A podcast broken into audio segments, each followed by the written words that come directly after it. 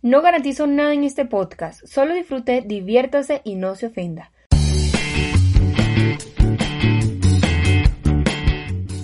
Bienvenidos a Aquí se habla de lo que sea, un podcast realizado por una persona que no tiene ni idea de lo que hace, pero lo hace, con el compromiso de educar, informar y concientizar.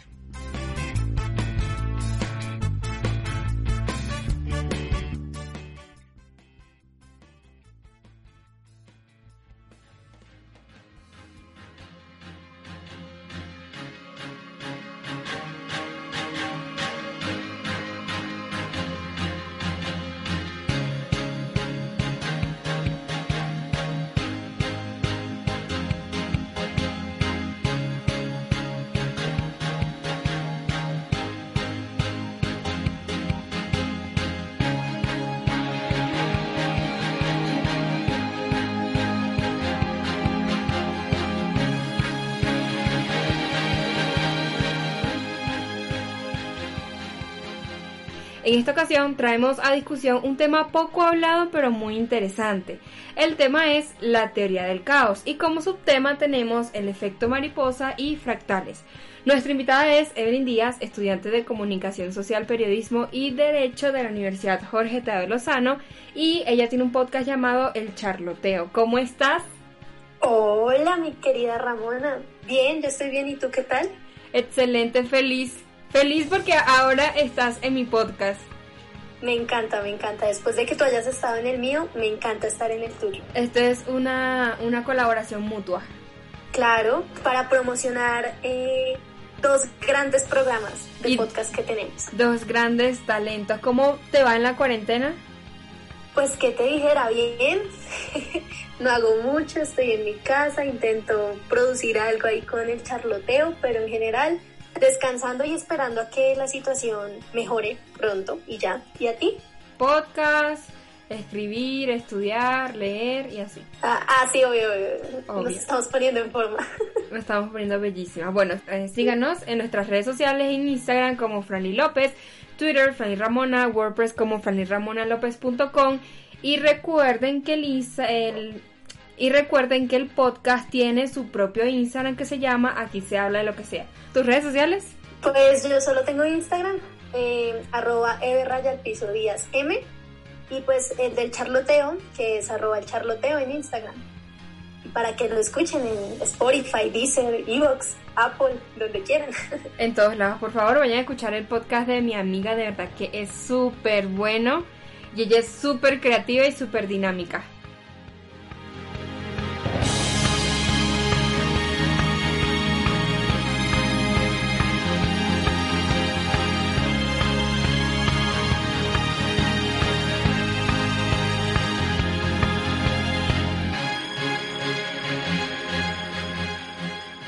Antes de comenzar a indagar sobre este tema, vamos a conocer un poco más de este. Les voy a hablar de la teoría del caos.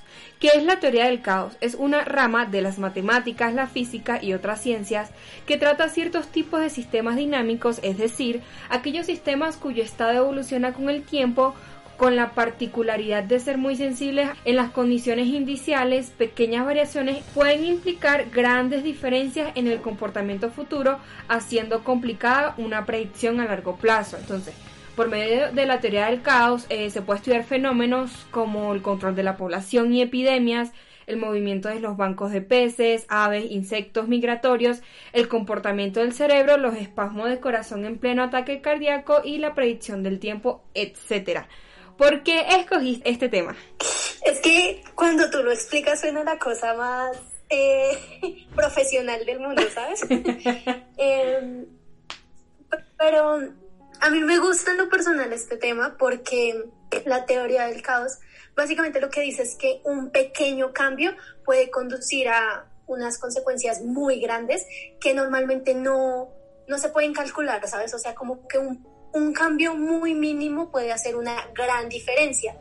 Y siento que es algo que a mí en lo personal me gusta creer porque si esos pequeños cambios de verdad se pueden provocar como grandes fenómenos, pues quiere decir que yo como persona, como individuo en un gran universo y gran mundo, pues puedo provocar algo en ese gran mundo. ¿Me entiendes? Sí. Yo creo que un claro ejemplo de esto, eh, no sé, yo había leído por ahí que cuando Hitler fue a la Primera Guerra Mundial, un soldado, no recuerdo de qué nacionalidad, le perdonó la vida. Entonces ahora imagínate si ese, ese soldado no le fuera perdonado la vida. O sea, esa, Exacto. esa pequeña cosa, esa pequeña variación, a largo plazo es un cambio totalmente. Y nada más que mejor ejemplo que el de Hitler. Exacto, exacto, tal cual. Y como tú mencionabas, todo lo de la teoría del caos no solamente aplica como para una determinada rama, sino que de verdad aplica para muchas cosas, porque eh, esos pequeños cambios eh, generan alteraciones muy grandes en distintos campos. O sea, digamos lo que tú mencionas de Hitler, si no le hubieran perdonado la vida a Hitler, no hubieran habido cambios de todo tipo que pues se vinieron, que trajeron consigo pues la, la guerra mundial.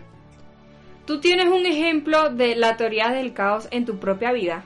Uy, pues tengo uno chiquito y es la universidad. ¿Sabes? Yo iba a estudiar en La Sabana, una reconocida y prestigiosa universidad No puedo creerlo. de, de Colombia. Y no me salían las cosas, o sea, no pasaba y no pasaba y no pasaba y nada me estaba saliendo para estudiar ahí. Y de repente como que, pues dije, bueno, no voy a estudiar.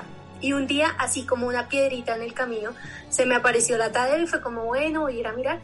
Y terminé inscribiéndome a la Tadeo y en este momento soy orgullosamente tadeísta y amo la Tadeo. Pero si no hubiera pasado aquello de que la sabana no, o sea, las cosas no funcionaron con la sabana, seguramente mi vida profesional, personal sería totalmente diferente. No sería la persona que soy en este momento no te hubiera conocido a ti, ah, no tendría un podcast. O sea, siento que es como un pequeño cambio, pero que mira, o sea, de- han pasado cuatro años desde ese cambio y ha generado muchos, muchos otros cambios en mi vida. Sí, ha sido como un desencadenante de muchas otras cosas.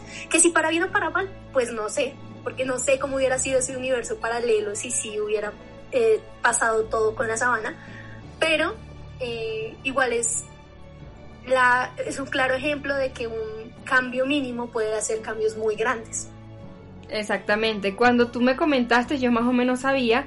O sea, como que entendí, no entendía a profundidad la cosa y no entendía de dónde salía toda esta teoría. Y me puse a investigar y quedé más loca. No sé si te pasó a ti, pero yo quedé más loca que antes. Total, total, porque lo que hacen es como decirte que algo, digamos, está el proverbio chino, ¿no? Este que habla de que el aleteo de las alas de una mariposa se puede sentir al otro lado del mundo. Eh, y ese, ese pequeño proverbio ha generado como un millón de estudios alrededor, porque precisamente lo que habla la teoría del caos es de eso, ¿no? Como algo tan sencillo como el aleteo de una mariposa pues puede provocar cosas gigantes como lo que, lo que se habla de que puede provocar un tornado al otro lado del mundo. Entonces, como, como que cuando uno va investigando al respecto, en vez de aclararse las dudas y decir como, ah, no, súper claro, ya sé qué es la teoría del caos, lo que hace es como, como así, o sea, tengo que investigar más. Y seguramente este podcast vaya a hacer eso con muchas personas, o sea, no les vamos a aclarar todas las dudas y van a quedar como, ah, no, me quedó clarísimo que es la teoría del caos, sino que va a ser lo contrario, van a quedar como, como así, yo quiero estudiar más, yo quiero saber más y entenderlo porque es un tema muy denso. Uy, no, pero entenderlo sí está medio, medio complicado. Pero no es imposible. Ya de una vez les voy avisando que van a salir más loco de lo normal. Sí, después van a, van a pensar seriamente todo lo que están haciendo y todos los pequeños fenómenos que ocurren a su alrededor y van a empezar a crear cadenas que precisamente la teoría que no sé si referencias eh, este ejemplo de los dominos en Ujú. donde tú botas un dominó chiquito y ese empieza a botar todos los dominos y bota y bota y bota y puede que esos dominos pasen a dominos de tamaño mediano y luego a tamaño grande y finalmente terminan así como cayendo muchísimas cosas. Es lo mismo que pasa con la teoría del caos, algo muy pequeño empieza en cadena a crear una, una serie de fenómenos.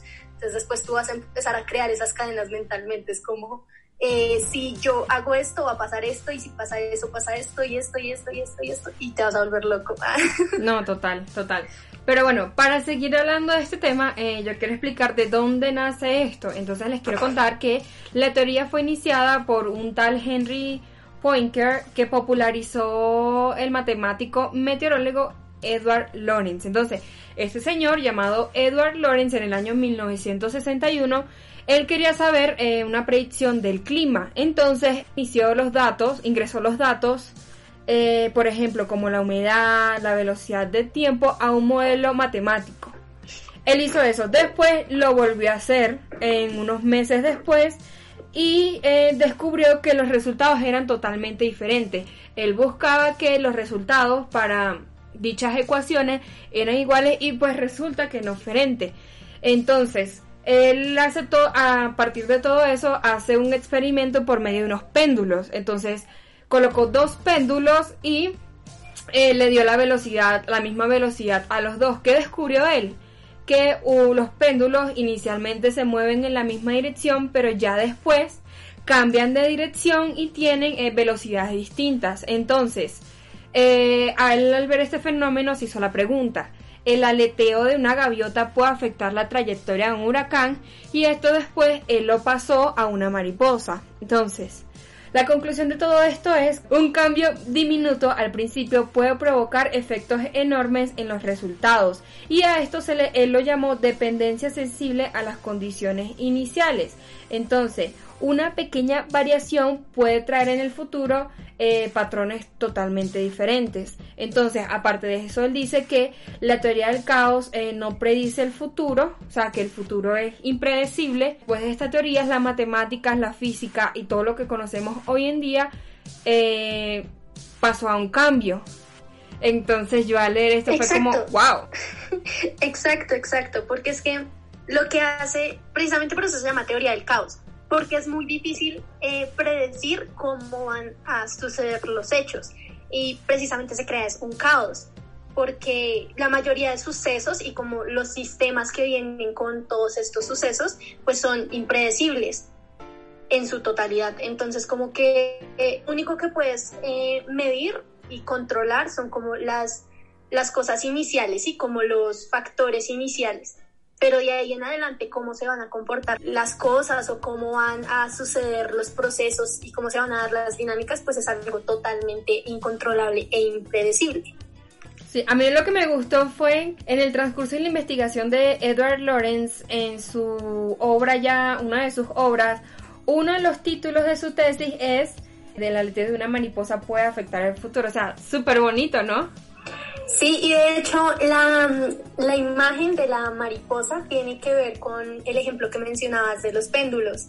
En un principio, cuando se, se empieza a hacer este, este experimento con los péndulos, ellos forman eh, una, no sé cómo se llama esa figura, como un semicírculo, podría decirse. Como un infinito, o sea, como un infinito, pero doble. Exacto. Exacto, o sea, cada uno, uno hacia la derecha y el otro hacia la izquierda. Y se parece mucho al, o sea, al movimiento, a la forma que tiene una, mariposa. Entonces, eh, también pues guarda relación el título con el ejemplo de los péndulos y asimismo pues con, con el comportamiento en sí de la teoría del caos. y no solamente esto aplica en las matemáticas, en la física, como ya había mencionado anteriormente, sino también en las ciencias sociales y una de las ciencias sociales que más habla de esto de la teoría del caos es la psicología.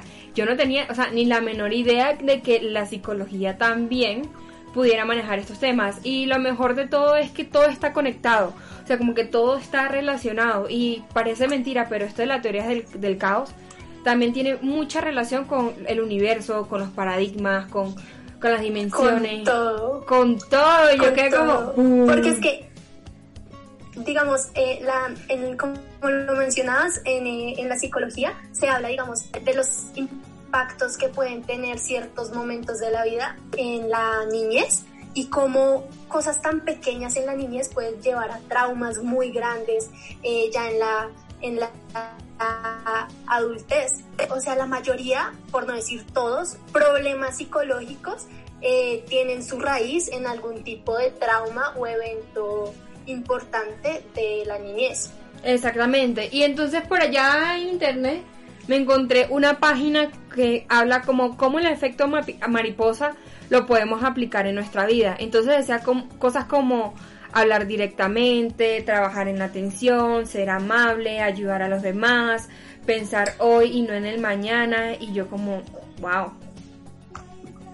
Más que todo en ese, en ese punto de ayudar a los demás. Porque tú no sabes si dándole la mano a alguien o no sé, simplemente tocándolo lo salvas, no sé, de un posible suicidio. Totalmente, totalmente. O sea, tú no controlas eh, los fenómenos que vienen después de algo tan sencillo como lo que tú decías de hablarle a alguien. Digamos, si alguien se siente mal y tú te acercas, a pesar de que no seas como alguien tan cercano y le dices, oye, todo va a estar bien.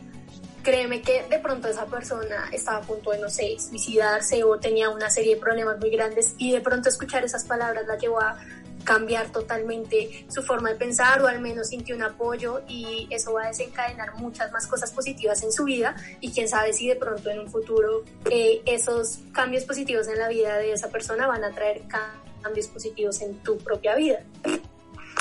Exactamente, y también puede significar de forma negativa, porque tú puedes ir caminando y tú sin querer, no sé, vistes mal a alguien, contestaste feo y de una, de una u otra manera esa persona se va a sentir ofendida, brava. Y hay personas que son rencorosas y en un futuro vaya a querer vengarse de ti. Eso también, la teoría del caos, el efecto mariposa, también puede ser muy aplicable. Total, total. Pues tú sabes que yo soy más del lado positivo, intento no pensar tanto en lo negativo, pero sí, sí es, es muy cierto que eh, así como te pueden traer cosas buenas, pues cosas muy pequeñas te pueden traer una serie de cosas muy malas. Una, muy, una mala decisión, por sencilla que sea, puede desencadenar un futuro lleno de cosas malas o, o puede desencadenar muchísimos más problemas de, de lo que era inicialmente. Es como esto de la bola de nieve. ¿Algunas escuchaste esto de que ser y crecer hasta convertirse en una bola de nieve. Es, básicamente es como el mismo concepto, sí, es, es un desencadenante, es una serie de sucesos que nacen a partir de algo muy pequeño. Y aquí voy a poner otro ejemplo de esto de negativo. Imagínate si el señor Adolf Hitler lo fueran aceptado en la escuela de artes. Su vida del mundo fuera de otra forma. Pero bueno. Exacto. No pasó. Totalmente. De pronto, de pronto pues quien quita hubiera sido muy... Es que ese es el punto, ni siquiera sabiendo algo tan sencillo podríamos determinar cómo sería nuestra vida en este momento. O sea, no sabemos qué tanto hubiera impactado, así como puede que hubiera sido tu vida y mi vida exactamente en este momento, puede que en este momento fuéramos o no fuéramos sencillamente, no existiéramos. Exactamente. Porque algo pasó en Alemania hace muchos años. Exactamente, eso es lo más increíble de todo. O sea, si no fuera pasado las cosas como, como pasaron, la historia, posiblemente tú y yo no estuviéramos aquí hablando de este tema. Exacto, total. Ay, no, me va a ir loca este podcast. Pero me encanta. Precisamente por eso es un tema que me gusta y por eso quería ponerlo eh, sobre la mesa. Porque es, así como es complicado, a la vez es muy atrapante, ¿no? O sea, como que de verdad te cautiva, de verdad te, te mantiene ahí como conectado. Y por eso es un tema como tan recurrente en, en muchas áreas. Y esto de la teoría del caos también tiene unos subtemas y era lo que te comentaba al principio, todo está conectado, todo está relacionado y eh, lo que está relacionado con la teoría del caos es el efecto mariposa y los fractales. Entonces, el efecto mariposa es básicamente pues que el aleteo de una mariposa puede afectar la trayectoria de un huracán. Entonces la teoría no implica una falta de orden, sino que los hechos y la realidad no se ajustan a un modelo lineal. Entonces tiene que adaptarse y no ser determinista pensando siempre que no es viable tener una precisión exacta y total de los sucesos. Eso pasa con el efecto de mariposas. ¿Qué quieres agregar aquí? No, pues creo que eh, es como lo que hemos hablado todo este tiempo, ¿no? De algo muy pequeño causa, eh, desencadena un cambio mucho más grande. Algo tan sencillo como el aleteo de una mariposa, eh, por medio de, este, de esta cadena de sucesos puede llevar a cambiar, digamos, la trayectoria de un... huracán, pero un tornado también. Huracán. Sí, sí, sí. El ejemplo es con un, con, un huracán, pero pues es lo mismo. O sea, es algo tan pequeño puede cambiar algo tan grande como un fenómeno natural de la magnitud de un huracán o un terremoto tsunami o algo así. Exactamente. Y bueno, y aquí viene el tema de los fractales, que un fractal es un objeto cuya estructura se repite a diferentes escalas. Entonces, por mucho que nos acerquemos o nos alejemos del objeto, siempre se va a observar la misma estructura. Y eh, somos incapaces de afirmar que a distancia nos encontramos el objeto, ya que siempre lo veremos de la misma forma. Un claro ejemplo de esto son los rayos, los copos de nieve, las grietas de las sequías, creo que también serían, no sé, las dimensiones.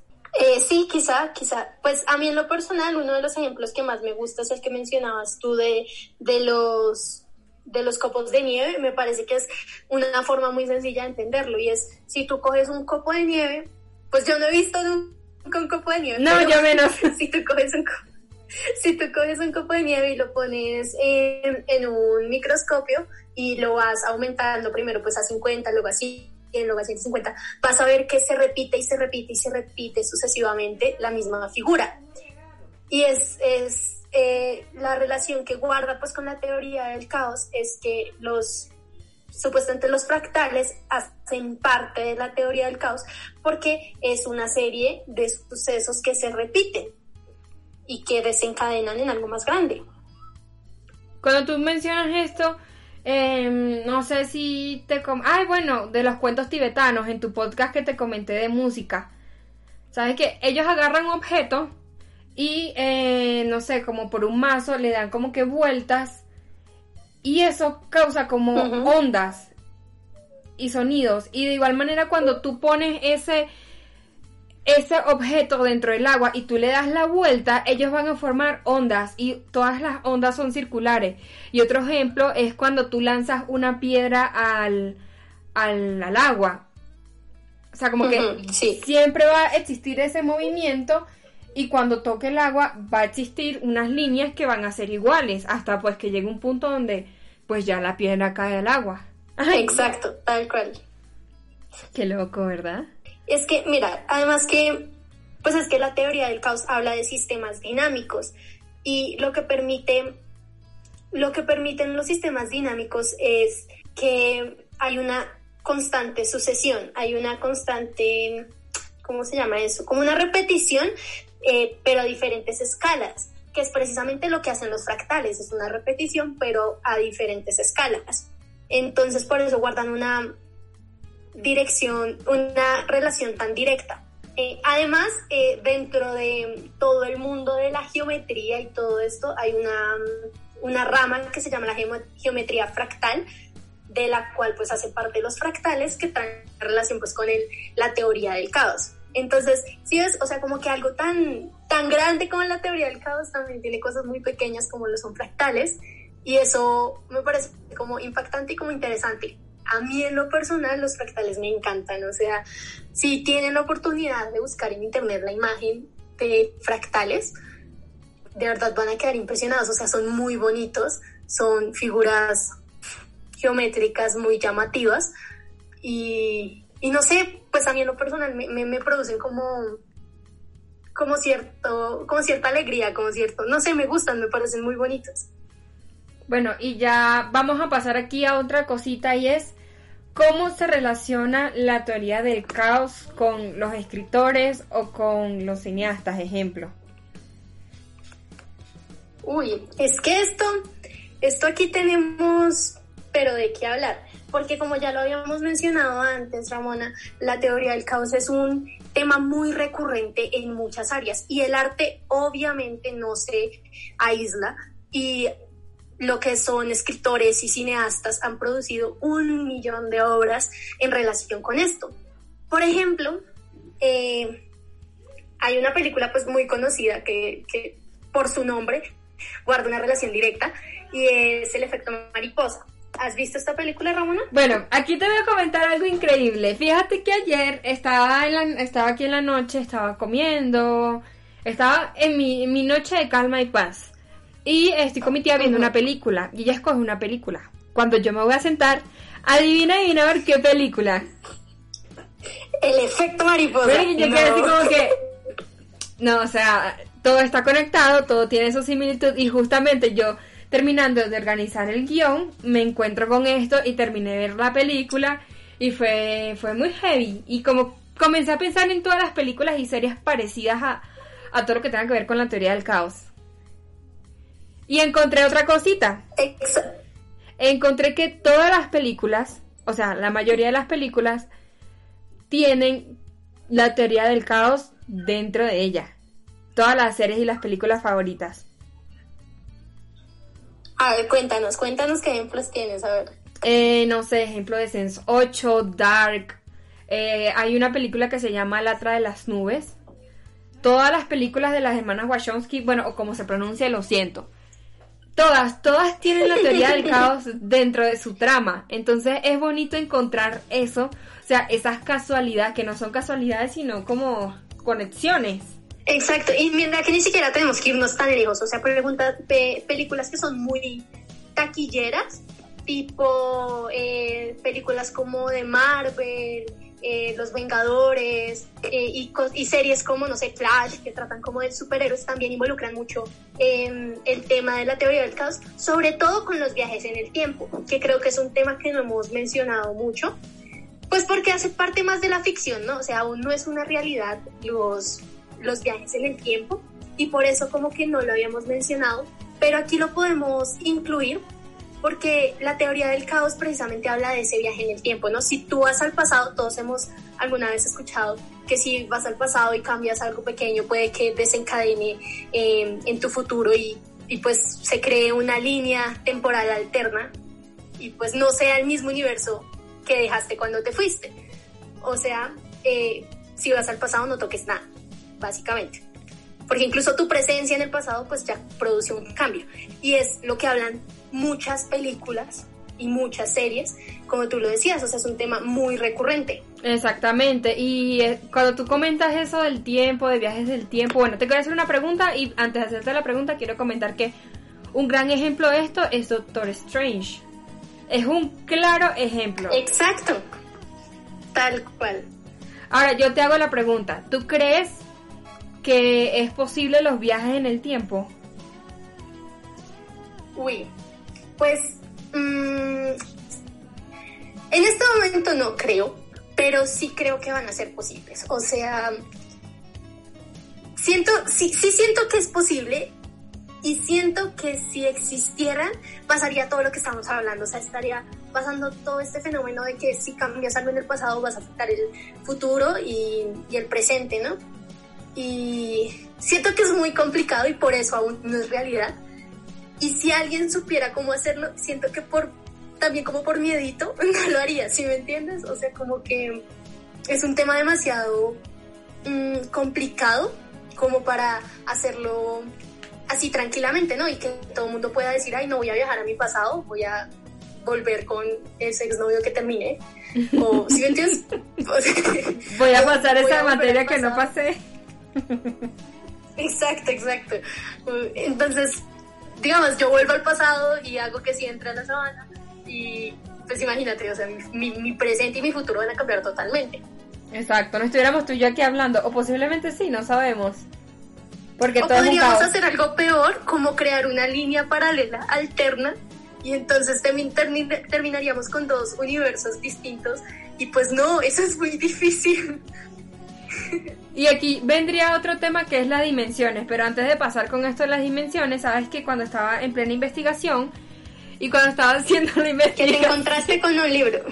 Ah, me encontré por un con un libro que se llama El ruido de un trueno, escrito por Ray Bradbury. Entonces me puse a leerlo y básicamente se trata de unas personas que viajan a través del tiempo para cazar dinosaurios. Entonces las especificaciones fue que eh, no alteraran las cosas dentro del mundo de los dinosaurios. Entonces resulta que un personaje por allá eh, como que echa a perder la expedición y eh, pisa una mariposa. Y ellos querían... Ajá, sí, sí. O sea, como que ellos querían cambiar algo y resulta y acontece que antes de ellos ir al viaje, ellos no querían que un presidente llegara al poder. Entonces resulta y acontece, o como que ya había llegado al poder, algo así. Resulta y acontece que ellos no querían pues que esa persona estuviera ahí. Entonces con todo esto del viaje cambió que la persona que ellos querían que llegaran resulta y acontece que era un dictador. Entonces ese libro, o sea, me causó como cierta impresión porque el libro fue publicado en 1905. No, creo que, ¿cómo es que? No, en 1952. 1952 y la teoría sino sale... Que tiene, sino que tiene una adaptación a película del director mm, Peter Himes eh, del 2005. Wow. Y o sea, lo más increíble de todo esto es que este libro salió antes de que la teoría del caos fuera ya visibilizada. Entonces como que ya esto existía, solamente que no había una autoría de la teoría, o sea, como que no había una patente. Y fue como que, o sea, imagínate que este señor se enterara.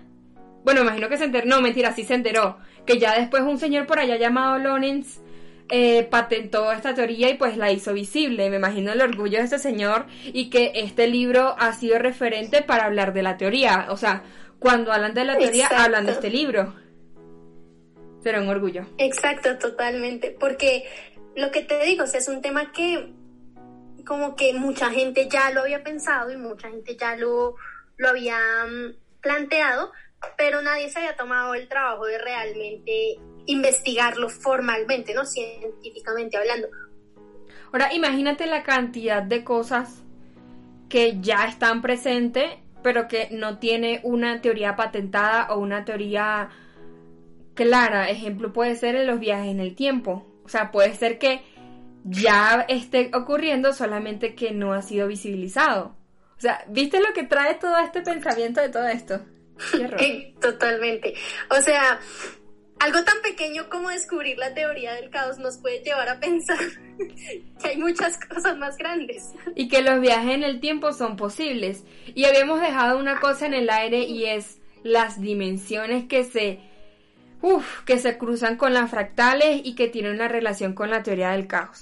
Ahora, o sea, ¿tú crees que exista un mundo paralelo? O sea, que estés tú, no sé, en Venezuela y yo esté en China hablando del podcast. Mira, mira, yo, bueno, eh, paréntesis para contar que mi, una de mis series favoritas es Flash, porque mi superhéroe favorito es Flash cerremos el paréntesis. Entonces, eh, Flash, por la super velocidad que tiene, él puede viajar en el tiempo. Y precisamente en esa serie se aborda que existen eh, realidades paralelas, dimensiones paralelas, universos paralelos, y que existen eh, un tipo de, ¿cómo se llama? Un tipo como de personas iguales a ti, pero en el otro mundo. O nosotros mismos haciendo otras cosas. Exacto, mira, la palabra exacta es Doppelganger. La palabra es Doppelganger. Está escrita en alemán y significa como eh, un doble andante. ¿Sí me entiendes? Sí. Y y yo sí creo, yo en lo personal sí creo que existen dimensiones y que existen universos paralelos. Y que así como aquí en este momento hay una Evelyn y una Ramona que están hablando eh, de la teoría del caos, pues que en el otro universo esas dos personas ni siquiera se conozcan, ni siquiera se conozcan, ni siquiera vayan a conocerse en un futuro, probablemente eh, la Evelyn de esa dimensión es mona, alta, azul y flaca y baila y canta y es famosa. o sea, si me entiendes, son cosas que no podemos determinar, o sea, y, y, algo tan sencillo como donde nací, ¿no? O sea, digamos, si cambiamos que yo nací aquí en Bogotá y ponemos que nací, eh, lo que tú decías, en Venezuela, supongamos que yo haya nacido en Venezuela, eh, ya cambia totalmente la persona que soy. Y la Evelyn que nació aquí en Bogotá no va a ser la misma Evelyn que nació, no sé, en Venezuela o que nació en Chile o que nació en alguna otra parte. Y fíjate que con esto de las dimensiones se toca otro punto y es de los sueños. se dice que... Eh... Espera, es que quería preguntarte. Vamos a cortar, pero... pero yo quiero preguntarte si tú crees en esas dimensiones. Yo sí creo, totalmente, sí creo. Es posible, sí, ya está, hay una teoría de esto, solamente que creo que es tiempo, espacio, algo así se llama. Pero lo que no sabemos es si de verdad estamos nosotras en otro mundo haciendo otras cosas o haciendo lo mismo pero de otra manera. Yo creo que sí es posible porque en la vida todo es posible y yo creo que todo está conectado. Pero entonces, eh, cuando tú me estás preguntando, se me viene a la mente de que los sueños, o sea, se dice que los sueños eres tú, pero en otras dimensiones, en otros mundos. Y cuando tú te levantas y recuerdas esos sueños, es porque ocurrió eso o está ocurriendo eso, pero en un mundo paralelo. Lo mismo pasa con los déjà vu. También se dice que eh, cuando tú tienes un déjà vu fue porque eso ya pasó en un mundo paralelo. Entonces, esto es como me pone como a pensar. Y a mí me pasa mucho eso los, los déjà. Totalmente. O sea, es que de por sí los sueños son un universo muy poco conocido y muy poco estudiado porque es muy difícil estudiarlo, ¿no? O sea, realmente lo que se sabe de los sueños es muy poco y lo que se sabe es basado en, cosas como del psicoanálisis, del estudio del cerebro, de los movimientos oculares, pero más allá de, de, eso no, no se tiene conocimiento, así que sí podríamos estar soñando con, con versiones nuestras de otros de otras dimensiones o de ni siquiera otras dimensiones, ¿sabes? Pueden ser de otro de otros universos o de otros momentos temporales. Si alguna vez no has soñado que estás como en otra época, como que no estás aquí, sino como en otra época. Sí, yo he soñado, o sea, yo sueño mucho y cuando me despierto recuerdo los sueños, que esto es malo porque significa que, que no he descansado en su totalidad, pero en la mayoría de los sueños es un lugar oscuro, o sea, no con el sol radiante, sino como en esos mundos apocalípticos donde no hay, no donde no hay sol, así, que es casi que todo de noche. La mayoría de mis sueños son así. Uy. y yo, yo sueño, yo sueño muchas bobadas. Yo, yo me sueño estudiando, me sueño como por ahí hablando con gente. Yo, es muy raro que sueñe cosas distintas. O sea, mis versiones de otros universos son igual de aburridas a las de aquí. Ay, no, claro que no.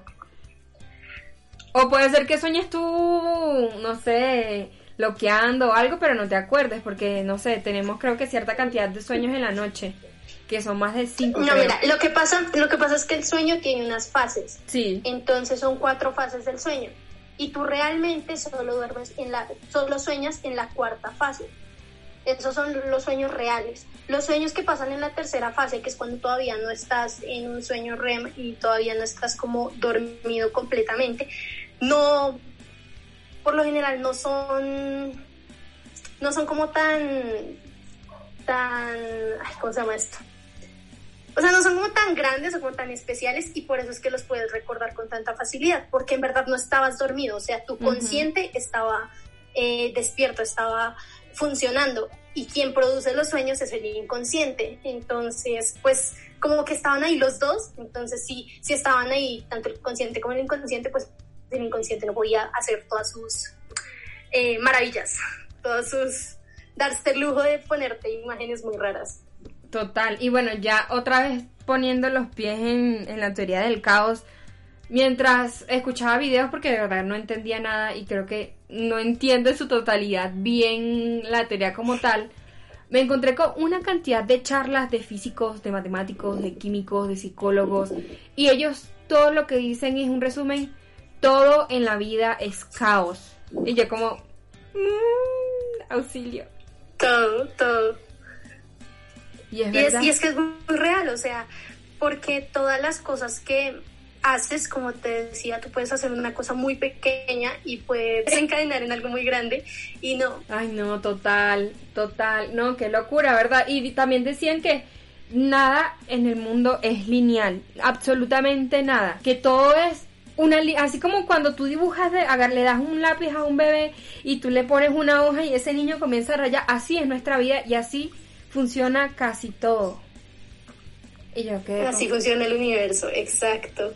Y, créeme que yo pienso que sí es así, porque, porque es que es muy difícil calcular cómo va a terminar todo. O sea, pensemos en algo tan sencillo como, como lo, que, lo que está sucediendo ahorita con el coronavirus. O sea, nadie, nadie, cuando comenzó todo esto en, por allá en Wuhan, eh, podía dimensionar lo que iba a pasar. Si me entiendes, puede que se tuviera cálculos de que de pronto iba a llegar a tal parte y así, pero nadie dimensionó que iba a ser tan grande, porque es imposible. Y, así como mucha gente pudo haber dicho que era grande y el coronavirus puede haberse quedado solamente en Asia. Son cosas que no podemos controlar por más que queramos. Bueno, nos vamos más locas en este podcast que estábamos en el pasado. ya para concluir, reflexiones. Eh, em, reflexiones. Pues yo, creo que con algo que tú dijiste y fue que mm, aplicáramos la teoría del caos en nuestra vida en cuanto a nuestros comportamientos, nuestras actitudes y como la forma en la que vemos la vida, ¿no? O sea, siempre que vayamos a hacer algo pensemos como las repercusiones que puede llegar a tener. Y si bien nunca las vas a poder calcular en su totalidad, pues al menos puedes hacerte una mediana idea, ¿no? O sea, si, si vas y golpeas a alguien, o vas y matas a alguien, o le robas algo a alguien, o cosas así, pues sabes que eso va a desencadenar en cosas malas. Es muy extraño que tú hagas eso y te venga un millón de felicitaciones y te conviertas en presidente. Aunque hay muchos presidentes que son así.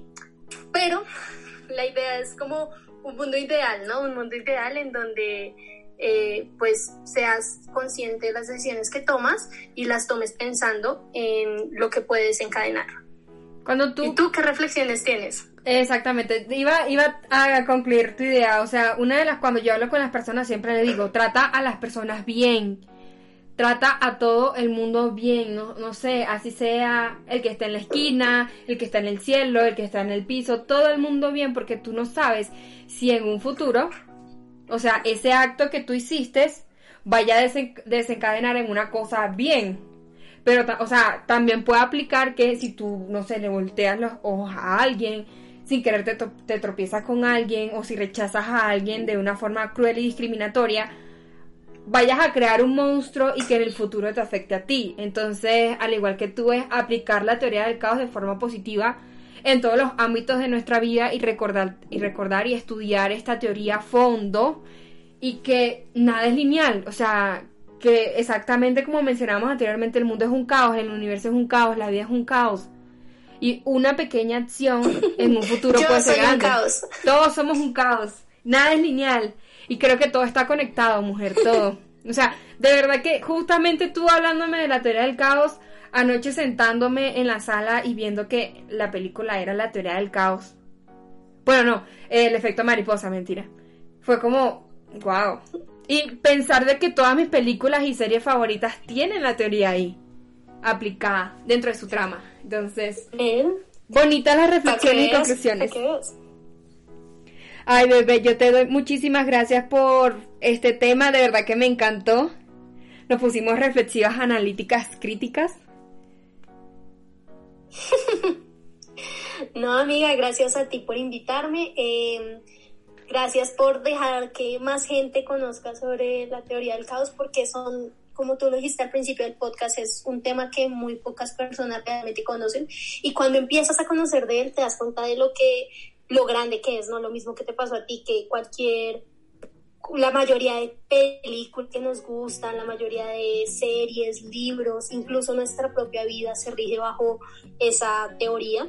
Y si bien no tienes que creerla al 100%, pues al menos si la conoces, puedes incluirla en tus pensamientos o descartarla. Entonces, pues ya es una decisión personal. Entonces, te agradezco a ti por incluirla en tus pensamientos, por incluirme a mí en este podcast y por dejarme hablar. Me encanta hablar. No, a mí me encanta. Teníamos esta charla pendiente. Por favor, vayan a escuchar un capítulo que hice con Evelyn, por favor. Eh, y escuchen todos sus podcasts, coméntenle amor, pasión, cariño. Porque las dos estamos en este mundo hermoso que es de hacer podcasts, hablar, explicar, educar. Y es muy bonito. Entonces, vayan a escucharla, eh, nos dicen las críticas, comentarios, todo lo que quieran decirnos en este podcast, siempre y cuando sea buenas críticas, por favor. Gracias, mi amorcito. Ah, bueno, Evelyn es una gran amiga aquí en Bogotá. Gracias a ti. no, amiga, de verdad, gracias a ti. Espero que más gente siga escuchándote porque tus podcasts son hermosos y tú eres hermosa. Gracias, gracias. Ya estamos empalagando mucho. Sí, ya, ya. Bueno. Vamos a ir yo cerrando. Al finalizar mis podcasts digo como... Yo, yo al finalizar mis podcasts digo como, bueno, y no siendo más, Hasta luego. Entonces aquí, aquí toca igual, bueno. Nos vamos, nos fuimos. No, ya, en serio, de verdad, muchísimas gracias. Escuché los podcasts pasados, los podcasts que se vienen. Por favor, comentar. Muchas gracias por estar aquí, Evelyn. Hasta luego.